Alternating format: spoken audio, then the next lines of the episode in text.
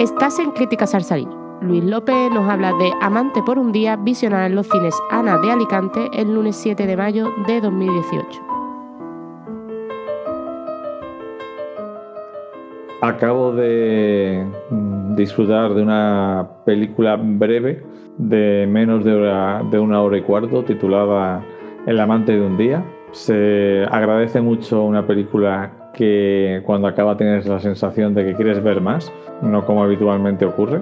Y como os digo, El amante de un día es una película de director Garrel, director francés, que ha rodado una película muy barata en blanco y negro, con básicamente tres personajes principales y dos secundarios, y que nos cuenta diferentes visiones del amor, del, enamoramiento, del sufrimiento por el amor.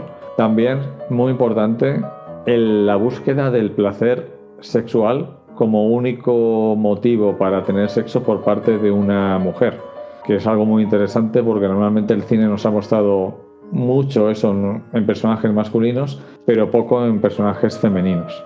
La película nos cuenta, por un lado, la historia de amor entre un profesor universitario y su alumna, a la que le dobla la edad o más, y también la historia de amor de la hija de este profesor, que tiene la misma edad que su amante, con un novio que parece pues que ambos están un poco inmaduros para, para tener esa relación. La película cuenta cosas terribles mm, sin cargar para nada las tintas, sin ningún tremendismo, y al mismo tiempo no juzga a sus personajes, simplemente muestra actitudes que a veces nos pueden parecer loables y otras veces detestables nos deja un final abierto, no tanto porque no cierre las historias, sino porque no podemos decidir claramente si es un final feliz o un final triste.